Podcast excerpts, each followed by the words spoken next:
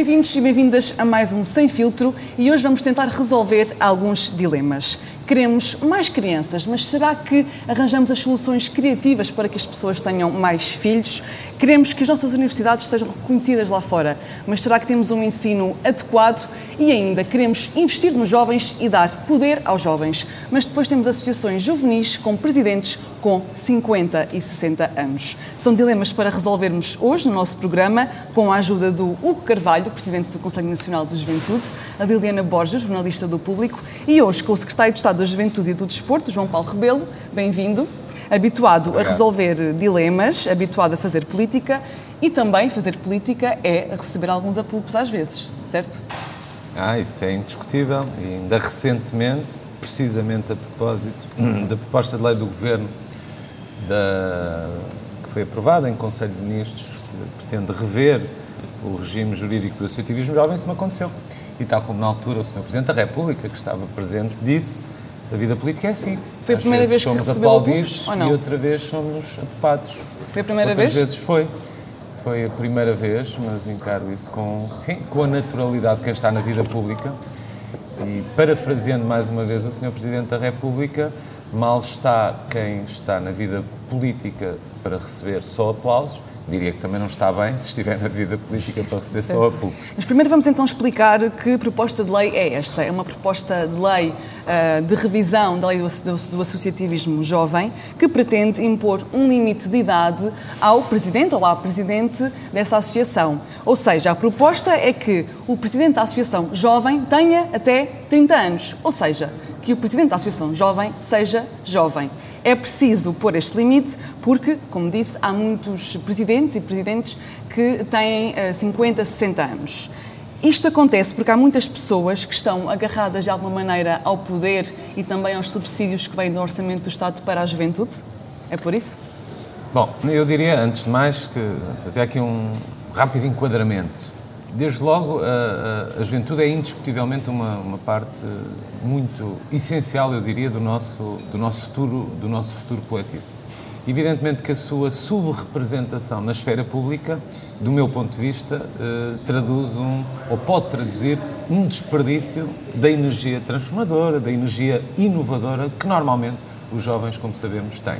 E depois deixe-me dizer-lhe, enfim, que a proposta que foi apresentada de revisão dessa lei é muito mais ampla do que o facto eh, que, que, referiu, sendo que esse é um facto muito relevante, não estou a dizer que não seja. E foi um dos pontos que também causou alguma contestação por parte daquelas pessoas mais velhas, é, não é? É, eu diria, assim, é, eu diria o que, o que motiva alguma insatisfação, eu diria, enfim, eh, particular de, de, de um grupo que não consigo também determinar. Eu digo pessoas mais velhas porque os jornalistas que estavam nesse encontro uh, disseram que esses apupos vieram precisamente de pessoas mais velhas. Portanto, sabe-se que não são os jovens que contestam esta proposta, esta em concreto da idade. São aqueles que lá estão há 20, 30 anos, se calhar a fazer trabalho que não é para jovens, embora estejam a fazer trabalho a partir de uma associação juvenil tendencialmente somos levados a concordar com isso, não é? Porque à partida, quando há uma intenção de empoderamento da juventude, quando há uma intenção de dar palco, de dar voz, de dar capacidade de intervenção uh, aos jovens,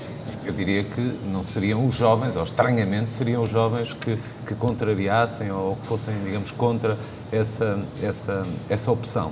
Uh, agora, a lei do associativismo jovem existe desde 2006 e, no fundo, enquadra o que é o apoio, uh, o apoio que é uma proteção especial que é dada aos jovens eh, eh, no seu associativismo.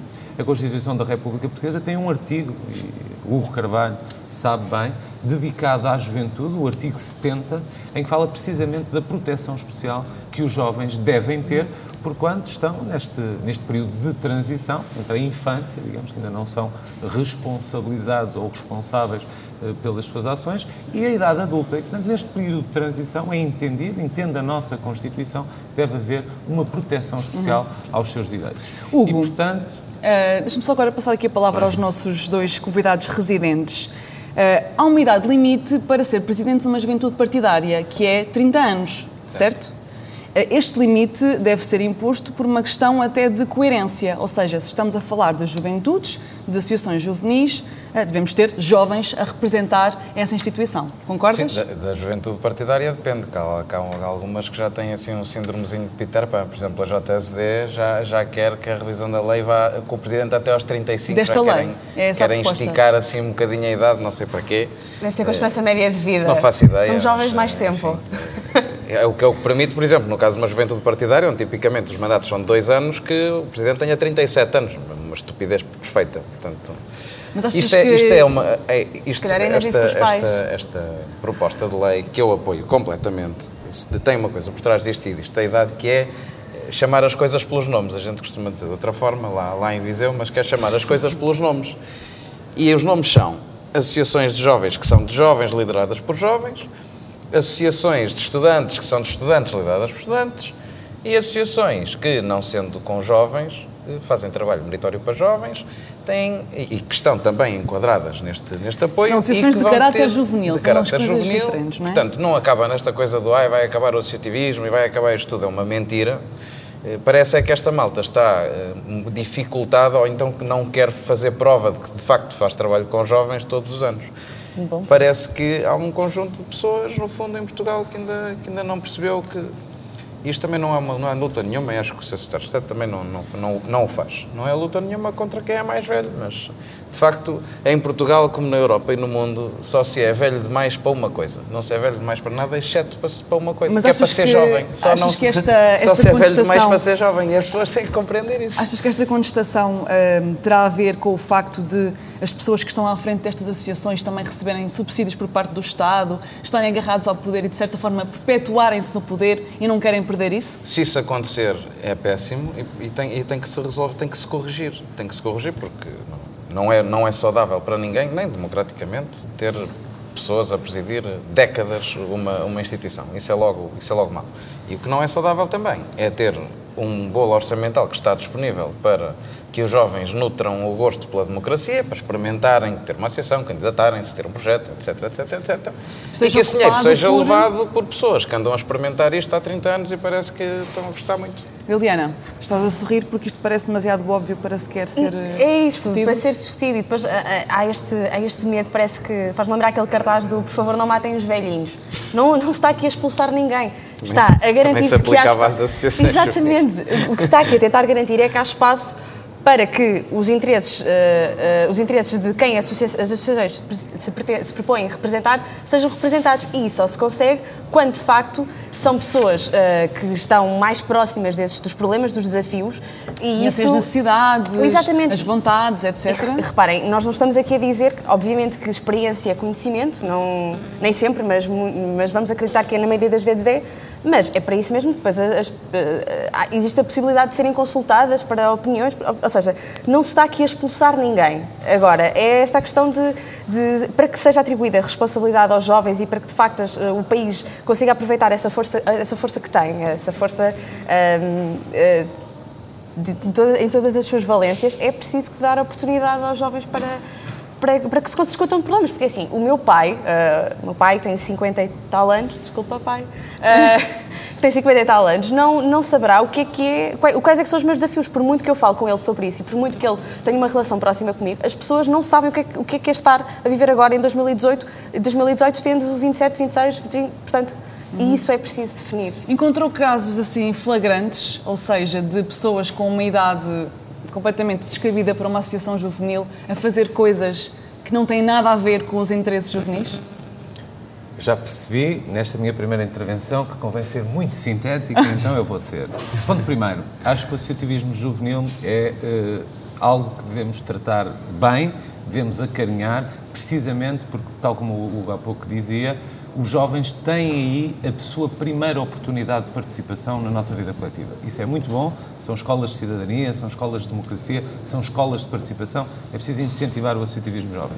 Mas como é que esta lei o faz? Falo desde logo a garantir que cada grupo de jovens que se queira juntar para criar uma associação veja barreiras derrubadas. O que é que hoje tem que acontecer? Os jovens, para, se, para formalizarem, para constituírem a sua associação, têm que despender à volta de 400 euros porque se forem ao Instituto Português de Desporto da Juventude dizer nós queremos começar aqui a fazer umas coisas no âmbito do ambiente, ou da música, ou do desporto, ou da, enfim, da política, do que quiserem, de, enfim, no sentido de participação cívica, eh, imediatamente lhes dizem, no Instituto Português de Desporto e da Juventude, sim, mas nós não vos podemos apoiar se vocês não estiverem formalizados. E, portanto, têm que ir a um registro, fazer, digamos, a, a escritura da sua associação e deparam-se logo com esta dificuldade. O que é que esta alteração à lei vai trazer? Vai trazer que passa a ser absolutamente isento de qualquer custo dos emolumentos, portanto, é gratuito constituir uma associação juvenil. Deixa de ser preciso apoio para se ter apoio, não é? Exatamente, porque sabemos bem que na juventude é precisamente uma fase da nossa vida que se caracteriza por o dinheiro não ser, enfim, um fator muito abundante, não é? Uhum. Portanto, imagine-se que num qualquer, e numa localidade, vamos pensar no interior do país, onde há menos jovens, 10 jovens se entusiasmam, 15 jovens se entusiasmam, 20 jovens se entusiasmam com a ideia de fazerem qualquer coisa um pouco mais orgânico do que são as suas atividades normais. Vamos fazer uma associação juvenil. Vamos procurar que apoios é que o Estado nos dá e a tal proteção especial que temos. E deparam-se com esta barreira. Esta alteração à lei vai, de facto, eliminá-la. Esta alteração à lei vai permitir também que às associações juvenis seja, no fundo, permitida um benefício, seja permitido um benefício que a muitas eh, entidades já o é neste momento e que às associações juvenis não eram, que é a capacidade que nós, enquanto cidadãos individualmente, possamos dar 0,5% do nosso IRS, uhum. portanto, para uma instituição, para uma associação. IPSS. Acontece Sim. com o IPSS e, neste momento, o associativismo juvenil, com a aprovação desta proposta de lei do governo, vai passar a tê-lo. Como também clarifica o regime, digamos, de mecenato para o associativismo juvenil. Isto é muito importante. Mas o que é que também é muito importante? Reconhecer que há um trabalho no terreno absolutamente notável, feito por eh, centenas de associações juvenis, em que algumas delas são presididas por jovens, isso é muito bom, e outras delas não são presididas por jovens, e isto não é necessariamente mau. O que eu entendo, entendi com esta proposta, é que convém clarificá-lo. Quais é que são as juvenis? As juvenis são onde há 75%, que é o que a lei hoje determina, 75% da sua direção tem que ser constituída por pessoas com menos de 30 anos, os seus associados também. O que esta lei introduz é a necessidade do próprio presidente ser jovem também. Uhum qualquer um de nós concordará que é muito diferente de estar numa direção ou presidir a uma direção. Realmente que o presidente da direção tem responsabilidades acrescidas. Decisão final. É quem interage muito mais, eh, digamos, lá está, na esfera pública. Agora, isso não quer dizer, e eu peço-vos desculpa, eh, também não, não estou a dizer que fosse essa a vossa intenção, mas não alinho numa conversa de que há associações juvenis não, que sejam presididas por não jovens, que não haja trabalho meritório para jovens e com jovens também. E por isso a lei cria as associações de caráter juvenil. Mas num sentido de clarificação, e também nunca o escondi ao setor, e digo aqui com, com, com clareza, numa perspectiva de valorizarmos naturalmente as que são as associações juvenis, porque é para essas que, em primeiro lugar, entendo que deve ser assim o tratamento dado ao nosso dinheiro, ao dinheiro público, destinado é para essas aos jovens. que deve ser destinado. Vamos então passar das associações para as universidades e com a notícia do ranking da empresa britânica QS, que nos diz que apenas três das sete universidades nacionais mantêm a mesma posição. As restantes quatro desceram de posição. E, uh, essencialmente, por causa de dois fatores. Um, por causa da percepção que os empregadores têm da qualidade dos graduados. E o segundo fator, por causa do rácio professores-alunos. Em Portugal há 14 alunos por eh, professor, a média da Europa eh, Ocidental é de 12 alunos por professor. Em relação ao primeiro ponto, a percepção que os empregadores têm sobre a qualidade dos graduados.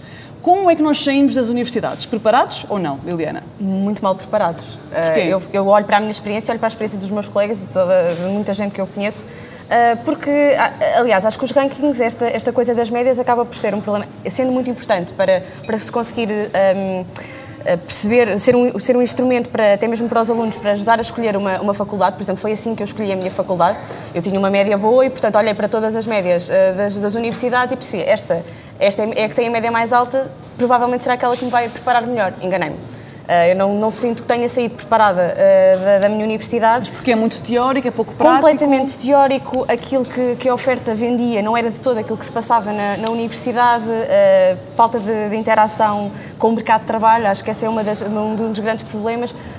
Eu consigo apreciar o meu curso, porque o curso não, não, define, não define a nossa profissão, consigo ter ferramentas no meu curso que, que aproveitei, não tanto na minha vida profissional, mas na minha curso? vida pessoal. Tirei Ciências da Comunicação na, na Universidade Nova. Um, mas, e acho que, que olhando Mas há um grande distanciamento entre aquilo que se ensina e depois a prática Claro, do mercado completamente. de trabalho. Eu, eu, eu, eu preparei-me para o, trabalho, para o mercado de trabalho no mercado de trabalho. Foi com os estágios, foi com a experiência que fui ganhando, não foi, não foi com, com os Habermas que estudei na, na universidade. E, era, e atenção, o curso já se propunha como, como saída profissional jornalismo. A preparação que eu tive para jornalismo foi, foi muito, muito, muito escassa. Sr. Secretário de E- Estado, o que é que as universidades estão a fazer mal? Eu diria que as universidades estão a fazer bem e queria enfim, não contrastar, admito que Mas possa, pode contrastar po- à possa vontade. estar, que possa estar de acordo com, com alguma coisa do que, do que disse a, a Liliana, mas, mas genericamente o que é que eu acho? Acho que é absolutamente fundamental estudar, obtermos mais graus de, de formação e o nosso país está a fazer esse caminho. Acho que posso-vos dizer que não sou, admito que isto seja ou possa soar politicamente correto, mas é de facto a minha posição, a mais sincera. Nunca fui um grande fã, digamos, de rankings. Acho que escondem muitas das vezes eh, realidades. Eh, Desconfio, e não sou só eu a desconfiar, mesmo instituições internacionais cada vez mais desconfiam das avaliações, das métricas, enfim. Eh, E portanto, o Mas que é que estudar eu acho? mais hoje dá mais trabalho? Estudar mais, tirar um mestrado, por exemplo, Estudar dá mais, mais oportunidades dá de emprego? garantidamente mais oportunidades de emprego. Isso é absolutamente essencial que eu o diga, mas que todos nós o digamos. E dá um salário mais isso. alto? Aque- Aquela é conversa. E dá um salário mais alto vou- e dá a antítese daquilo que é um trabalho precário? Catarina, deixa-me dizer isso. Isso é uma conversa absolutamente eh, falsa e que nós temos mesmo a obrigação de contrariar. Aquela conversa do vou estudar para quê se o meu futuro vai ser numa caixa de supermercado e para isso não preciso ter um curso superior, não podia estar mais enganada essa conversa. Portanto, quem o defende está verdadeiramente enganado, está demonstrado, isso sim, por evidências, por estudos, que quem tem mais formação, e nomeadamente quem tem formação superior, tem mais oportunidades de trabalho, tem mais oportunidades de se realizar profissionalmente. Isso, portanto, é absolutamente essencial. Andaríamos todos enganados, não é? nomeadamente na União Europeia, eh, quando estabelecemos metas para, eh, digamos, 40% que é que temos para, para, para, para jovens no, no, no, no, no ensino, no ensino superior. Eh, Se me perguntar, bom, mas o nosso sistema de ensino, nomeadamente o ensino superior, eh, o ensino superior, enfim, o ensino superior eh, está, de alguma maneira, desfasado com a realidade, pode aproximar-se. Não podia estar mais de acordo com isso. Aliás, sou um grande defensor, por exemplo, dos institutos politécnicos que têm essa vertente, mais têm prática. essa aproximação. Deixe-me dizer que quando vim para aqui soube que o tema, ou que íamos falar sobre a questão das universidades, quero saudar, saudar vivamente, sou de Viseu, não os conto, sou do interior, a medida que, que foi tomada agora das universidades e os politécnicos do litoral prescindirem de 5% das suas vagas para permitir precisamente que institutos politécnicos do interior possam ter mais alunos. Mas é Lisboa, absolutamente extraordinário o que vamos nos centrar em Viseu, mas podemos falar de Bragança, podemos falar de outros eh, distritos do, do interior do país. Eu sou, eh, digamos, testemunha absoluta disto que vou dizer. Há um conjunto de- muito vasto de vizienses, e quando digo vizienses, não só de Viseu, mas da região de Viseu, de pessoas que tiveram o seu curso superior através do Instituto Politécnico, gente que não teria capacidades, não teria possibilidades de ir estudar para fora, de ir estudar como eu fui, estudar para o Porto, ou de ir estudar para Lisboa, como alguns amigos foram, ou para Coimbra mesmo, e encontraram aquela solução em Viseu que lhes permitiu progredir na carreira, que lhes progrediu, que lhes permitiu, aliás, serem hoje quadros médios superiores de empresas, de indústrias que há, felizmente, naquela região e que sem esse acesso ao ensino superior, garantidamente não seriam o que hoje são. E, portanto, construir uma classe média, construir uma classe média, que acho que é algo que nos deve motivar a todos, no, no quanto isto significa, enfim, melhor qualidade de vida, eh, é absolutamente fundamental estudarmos, é absolutamente fundamental termos políticas e de aproximação, também estou perfeitamente de acordo, enfim, ao mercado de trabalho, acho que esse esforço deve ser feito hoje em dia cada vez mais, com as tecnologias a avançarem à velocidade que avançam e que as pessoas sabem muitas das vezes, aliás, volta meia volta até eh, nos nossos encontros eh, de juventude se fala muito sobre isso, que é o que estamos a aprender hoje, eh, efetivamente, eh, eh, tem que ser, digamos, enquadrado no que vão ser as, as profissões no futuro, sendo que aqui Algumas temos um problema que daqui a sabem 20 quais é anos que não são. sabemos bem quais serão. O que tu, para além de estudares na faculdade, também foste dirigente estudantil, não há muito tempo, e ainda contactas com pessoas que estão neste momento na faculdade. Em termos práticos, porque há muitas coisas para mudar, o que é que é preciso mudar nas universidades portuguesas? O conservadorismo. Só. numa palavra. Nós estamos habituados, nós estamos habituados a, a ver, a ouvir e a ver falar de- do ensino superior público e das universidades, normalmente quando há eh, questões de orçamento, eh, e vêm todos os reitores para aí dizer que não tem orçamento, não tem orçamento, e depois eh, apresentam saldos positivos de, de dezenas de milhões de euros. Há, há universidades com lucro, depois não sei para que é que andamos a pagar propinas todas as vezes. E Para a nova quando, quando há estas coisas. E depois, quando há eh, confusão com os professores. Entretanto, os rankings vêm pelo meio. Até agora, neste ranking, é preciso dizer, há um ranking que, na generalidade, põe todas as universidades mais distantes do lugar em que estavam. Há outro em que até são Sim. bem- bastante bem consideradas, que é saíram para um aí com uma semana de... Enfim. Os rankings é- são como aos parceiros, há um bocadinho às vezes para, Exato. todo- para Há para todos, todos os os gostos. Mas é melhor pegarmos naqueles que dizem coisas menos positivas que, era, que é para É melhorarmos, sempre, é sempre não é? bom eh, melhorarmos Porque e sermos estamos bem, desafiados. estamos bem. Agora, se estamos E mal, este, temos que melhorar. este é o, o ponto do- da distância ao mercado de trabalho, é um ponto que mostra muito o conservadorismo da universidade. O mercado de trabalho está a mudar muito, está tudo a mudar muito, está tudo eh, a, a avançar a uma velocidade eh, estonteante do ponto de vista tecnológico e tudo. A universidade não faz esse acompanhamento porque é uma estrutura ultraconservadora, é das estruturas mais conservadoras que nós temos em Portugal. Eu, eu falava até com, com um jovem cientista há pouco tempo, que está lá fora há dezenas de anos, e que diz, pá, sempre que tentei vir para Portugal, vinha, e, ui, ainda não podes ir para a FCT, porque ainda tens muita gente à frente, nem doutoramento tens. não Ainda és sei o quê. muito novo. A lógica onde ele está agora, em, em- Lancaster, é eh, só podes ter na tua equipa pessoas que estejam a fazer a licenciatura para fazer investigação científica de alto nível. Confirmo, porque já tive uma amiga em Lancaster, eh, justamente. E há, há um conservadorismo brutal. Os, professores, o corpo docente está a envelhecer também. Eh, são pessoas que tendem a- a ensinar também da mesma forma e o que aprenderam há muito tempo e que não se usa. Eu vivi isso na Faculdade de Engenharia, num curso que é muito ligado à tecnologia. Eu acho que é preciso fazer aí um exercício de, de quebrar com as, as regrinhas do professor catedrático que não pode. Nós temos conselhos científicos. Que não só mete pa- os só pés para na terminar isto. faculdade. Só para terminar, nós temos conselhos científicos que, no fundo, são as, as- as entidades dentro da, da escola que definem o que é que se ensina, o que é que se pode aprender e não, em que se um professor fala antes de um que é catedrático, eh, leva nas orelhas. E que se questiona um professor que tem grau académico mais elevado que nem sequer é considerado, nem sequer é tido nem achado. Portanto, isto Catarina, deixa-me não só é? fazer mais uma nota só para, para concluir, para, para pegar aqui naquilo que o, que o Hugo estava a dizer do conservadorismo.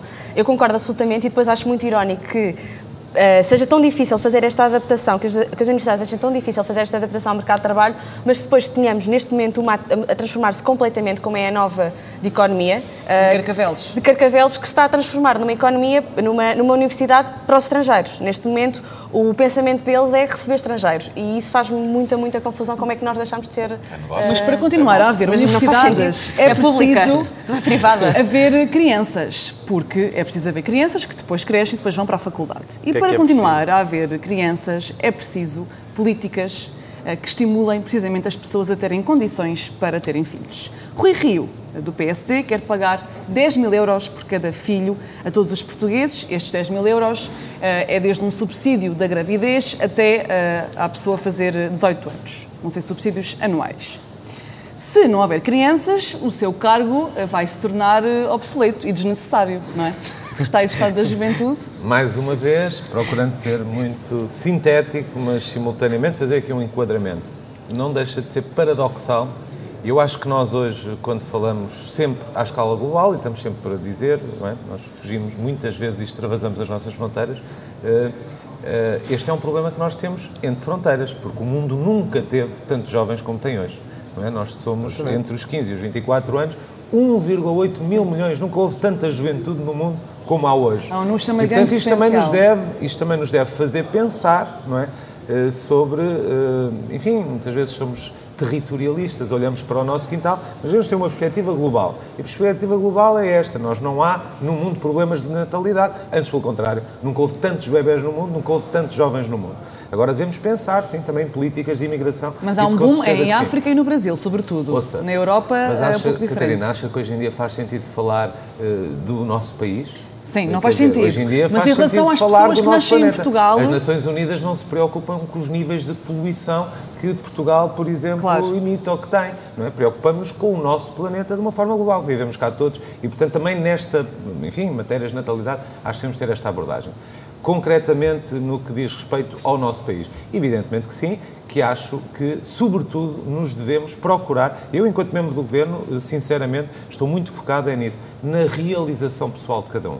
Também nós não podemos alinhar uma conversa, de repente, todos temos que ter filhos. O e país temos que precisa de bebés. Porque o país precisa. Bom, Mas temos- acha que os subsídios as mensais, ou melhor, anuais, como propõe Rui Rio, é uma proposta aceitável e que vai estimular as pessoas a terem mais tenho filhos? ideia- tenho ideia que ou é melhor, por exemplo, reduzir despesas que as pessoas têm com os filhos, apoiar, por exemplo, hum, despesas com creches, com fraldas? Qual é que é a melhor opção? Estes subsídios ou é apoio com as despesas que se têm ao ter filhos? Eu acho sinceramente que devem ser criadas condições, antes mesmo dos filhos, uma que é absolutamente essencial, que é de emprego. Emprego decente, justamente remunerado, isso é o que faz as pessoas terem estabilidade que lhes permite pensar em ter família. Emprego. Evidentemente que a habitação também é absolutamente essencial. E depois disso, as condições de acesso à educação, e nomeadamente as creches.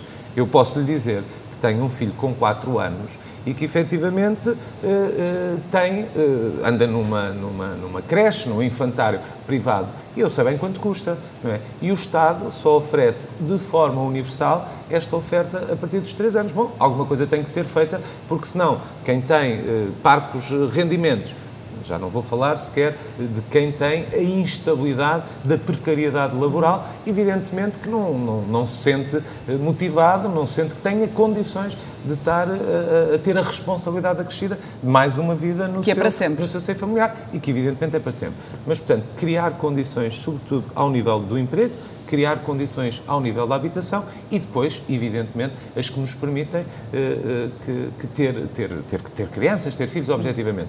Eu acho que foi um comentário que, que vi, que li ou ouvi ao Primeiro-Ministro, e não é aqui uma questão de seguidismo do, ao líder e ao chefe, mas acho que o Primeiro-Ministro comentou as propostas do, do Dr. Rui Rio e do, e do PSC como, um, enfim, uma, uma, uma base para se começar uma conversa que acho que devemos estar todos naturalmente envolvidos nessa. Liliana e Hugo, quais é que são os fatores que influenciam a decisão de ter ou não ter filhos? Se é que já pensaram nisso, ou os vossos amigos já pensaram todo nisso? que- E o que é que os trava nessa O decisão? mais, o mais experiente de, de nós todos é o de Estado, que é o único que tem filhos, não é? Portanto, aí, eh, aí estamos todos a perder. Mas eu, eu quero dizer que não alinho assim muito nesta coisa do... Ter do- filhos? Não. Ou do subsídio? Filhos, tem Ah, tem não, do, do prémio de consolação para quem tem filhos. Acho, pá, acho, que- acho que é uma... Acompanho que é uma conversa que tem de ser feita. Acho que já tem que ser feita há muito tempo. Eh, tem que ser feita do ponto de vista da- da da perspectiva global, porque nós estamos a ficar mais velhos, mas há países que estão a ficar mais novos e nós vamos ter que viver todos uns com os outros. E esta coisa da natalidade ou se resolve a ter crianças ou se resolve a ter imigrantes, da- das duas, das duas três, não é? Da natalidade, aliás, do rejuvenescimento do país. E eu não acompanho muito esta coisa do pá, toma lá 10 mil euros ou toma lá X mil euros. Eu acho que é mesmo isto das condições, quer dizer, as, as condições que a pessoa tem que, tem que ter para ter filhos. é tempo para de cuidar acordo. dos filhos, é, é- é dinheiro para, para ter filhos, é emprego, é uma vida estável. Isso é um conjunto, não, te- não tem um cheque, não tem um valor, não tem um número em euros, não é quantificável. É, É a confiança dentro de futuro, é cada, a estabilidade, dentro não é? de cada, de cada da realização pessoal de cada um. Te permite depois pensar em outras coisas, nomeadamente ter uma família. Mas por é exemplo. uma, é uma conversa, se calhar está aí a fazer falta também mais um grupo, como é o grupo pelo interior, que, que pensou muito sobre o tema, com pessoas de vários partidos e tal, para pensar num pacote alargado de medidas que venham resolver o problema, que não é atirar com dinheiro às pessoas para terem filhos. Eu São as confesso, creches, eu por confesso exemplo? que, que quando recebi a notificação a dizer que estes 10 mil... Eu pensei, olha, estes Pensaste 10 no mil euros davam bastante jeito agora. tantas. Mas se calhar vou ter que ficar com a criança, não é? Portanto... Mas, por exemplo, eh, só as creches representam 25% do orçamento familiar. É uma só a mensalidade da é, creche. é, é ridículo. Do orçamento familiar, já no orçamento familiar, eh, de certeza que não será o meu, por exemplo. Ah, olhando para isso, lá está, estes 10 mil euros não, não é assim que se resolve. Não é, não é, parece que estamos a comprar as pessoas, olha, estes 10 mil euros têm um bebê. Quer dizer, não é, não é essa a lógica que deve ser. Ninguém deve ter um bebê. Ah, isto não vem É a pa- estabilidade porque não e apaga, exato, não apaga, as, não apaga as preocupações, resolve os problemas. Ou, às vezes nem isso, mas é uma, é uma ajuda muito pontual de, que depois é dada de uma forma faseada. Portanto, não é os 10 mil euros de uma Dos só 0 vez, aos não é? 6 e depois dos 6 aos 18. E lá está Sempre um isso. subsídio anual. Momento sem filtro neste programa de um secretário de Estado do atual governo a dizer... Vai citar o Cavaco Silva? Não, vou Ah. dizer que tanto quanto, Vai ser pai novamente. tanto quanto me informei, tanto quanto vi, as propostas do PSD falam nomeadamente também em creches gratuitas, Gratuitas a partir dos seis meses, e, sim. portanto, não nos cinjamos só Não. à ideia dos 10 mil euros. mas esses 10 O mil euros estão sem incluídos. filtro foi, portanto, ter um membro de governo a cumprimentar a oposição por algumas propostas. Sempre Vamos então saudável. agora às notícias para encerrarmos este programa. Hugo, começamos por ti. O Hugo traz o recreio. O recreio é aqui os nossos amigos de Itália Ok. que se estrearam com esta frase, dizer acabou o recreio, façam as malas e partam. No fundo, temos lá um, um novo, uma nova formulação de, de governo que eu queria comentar por várias razões. Por coisa, episódios espetaculares, como é o, o episódio do governo não ter sido aceito pelo presidente porque tinha um eurocético que dizia que ter entrado no euro era a maior estupidez que a Itália tinha feito e ia ser ministro das Finanças. Então o presidente disse: "Pá, nem pensar, não, não vão meter um senhor desse a ministro das Finanças, porque era eurocético. E esse senhor agora está nos assuntos europeus. Portanto, também aqui uma contradição que é, que é Coerência, fantástica. como começamos este programa. Ele chama-se Paolo Savona, portanto é um eurocético que está nos assuntos europeus, de certeza vai ser, vai ser um, tipo, um tipo interessante de lidar. E depois, tem todas estas coisas, já, já começou o façam as malas e partam, não queremos imigração, ou a União Europeia nos ajuda ou vamos expulsar todos os refugiados, eh, vamos parar de, de procurar ajudar as pessoas que estão a vir em barcos de borracha porque lhes destruíram a casa, porque as expulsaram do país, porque estão a fugir de uma guerra que também nos podia acontecer a nós. Estão a sobreviver. E, e, portanto, estão a tentar sobreviver e nós só devíamos era, era ajudar.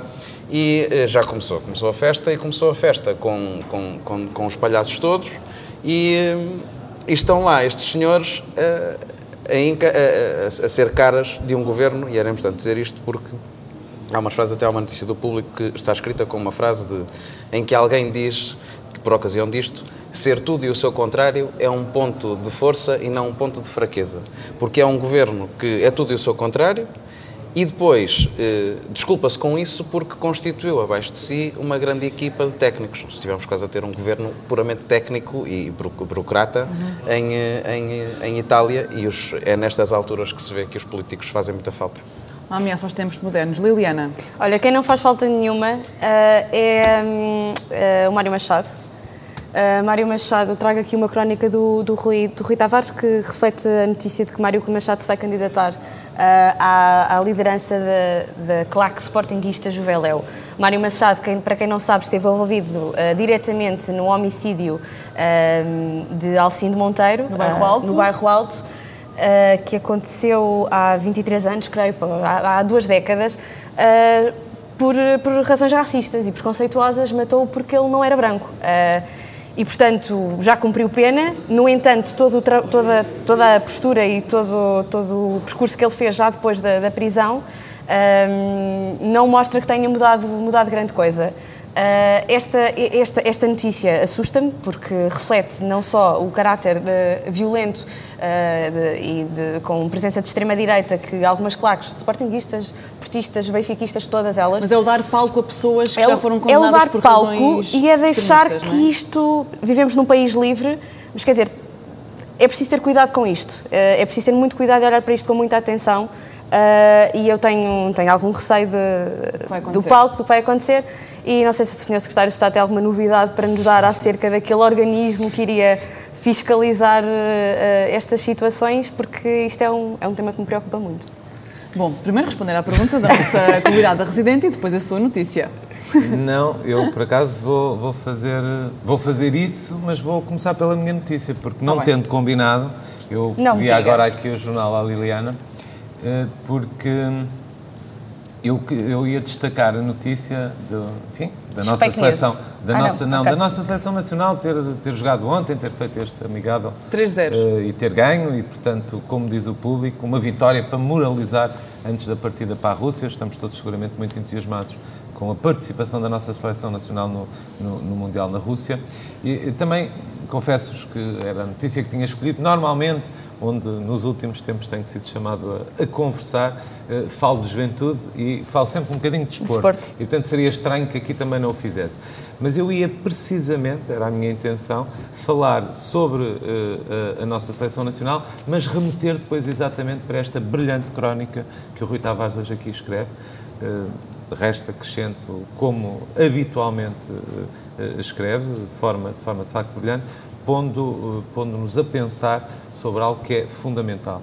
E, portanto, quero dizer, em resposta então agora ao, que me, ao que me foi perguntado, que efetivamente está anunciada a criação de uma autoridade nacional para, para, para, para a violência no, no, no desporto.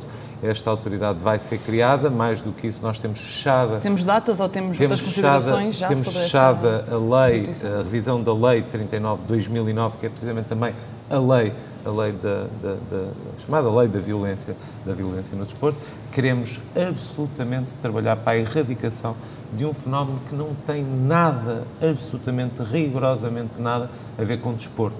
O adepto da violência é não adepto do desporto, porque um adepto do desporto não pode ser adepto da violência. Há uma contradição, digamos. Mas foi difícil nesta- gerir aqueles acontecimentos, ou não? Ainda está a ser, não é? não, eu, eu- eu diria que é, que é, que é enfim, para o país. Mas também há aqui uma coisa que eu já agora aproveito, se tiver, eh, não preciso de muitos minutos, mas eh, para, para, para dizer, porque tenho ouvido muita, muita, muita opinião e particularmente nestes painéis que, que enfim, hoje há em todas as televisões. Neste não, este é especial. órgãos. Este Sim. não, este é especial. Mas, mas efetivamente que há às vezes um bocadinho a tendência de achar que Portugal está quase que numa pista isolada. Eh, Eu, ainda há 15 dias, estive no Conselho da União Europeia e com os meus colegas, secretários de Estado, ministros do Desporto, não houve ninguém que se levantasse, eh, nesta última reunião, como nas anteriores onde estou, a pedir a palavra a dizer sigam a receita do meu país, onde não há problemas de violência no desporto. Portanto, nós estamos numa circunstância em que, infelizmente, muitos outros países estão também. Mesmo aquele clássico, que é um mito, de se dizer, mas a Inglaterra resolveram o problema. A Inglaterra não resolveram problema nenhum. Resolveram um problema específico de hooliganismo tiveram na década de 80, com tragédias absolutamente eh, incomparáveis ao que alguma vez tenha acontecido em Portugal. Recordo que só num estádio morreram mais de três dezenas de pessoas, noutro a seguir eh, números desta natureza, que isso envolveu naturalmente a mobilização de todo um país para travar. eh, Longe de acontecer isso alguma vez em Portugal, mas naturalmente que em Portugal sucederia eh, exatamente a mesma coisa. Agora, a Inglaterra tem problemas de violência no desporto. Aliás, ainda há algumas semanas, um autocarro que levava os jogadores do Manchester foi, foi digamos, vandalizado, foi, foi, foi, foi agredido e, e, portanto, eh, isso acontece também, infelizmente. Isso não nos deve, eh, e atenção, a minha conversa aqui não é, não é mini- minimamente responsabilizadora ou, digamos, contempla, ou, ou contemporiza- contemporizadora deste tipo de fenómenos. Antes, pelo contrário, estamos empenhadíssimos em resolver um problema, que é um problema que não pode acontecer e, naturalmente, que tem, que tem nas claques, que tem nas claques, digamos, uma, uma, uma dimensão e, uma, e é, uma, enfim, é uma parte deste problema eh, que, que temos de estar atentos. A atual lei, já o disse várias vezes, eh, a atual lei é ineficaz no que diz respeito eh, à chamada legalização dos grupos organizados de adeptos. Nós temos que arranjar formas e estamos muito empenhados nisso. Aliás, de resto, já temos, como digo, já temos a lei, eh, desse ponto de vista, já está mesmo fechada, em eh, eliminar os chamados fatores criminógenos que estão associados a estas eh, claques. Infelizmente, o futebol, tive a oportunidade de o dizer, precisamente nesta última reunião do Conselho eh, da União Europeia, ao Presidente da UEFA, e ele concordou. O futebol move milhões e milhões e milhões de euros, como nós sabemos. Infelizmente, nem todos esses milhões, milhões, milhões são controlados. E como nós sabemos, onde há dinheiro que não é controlado, há, digamos aí, uma forte motivação para os criminosos chegarem. Portanto, é uma atração para criminosos. E o que nós temos que procurar fazer é eliminar esses fatores para, eh, naturalmente, eh, eliminar pessoas eh, que não queremos associadas Nocivas. ao desporto, que não têm, que são absolutamente nocivas. Obrigado. Obrigado. Esperemos então pelos, desporto. pelas novidades e que não haja mais acontecimentos destes. Muito obrigada por ter vindo, obrigada aos três. Nós vamos de férias, vamos agora fazer aqui uma pausa durante o verão, mas voltamos em breve com mais programas, sempre sem filtros. Obrigada por estarem connosco.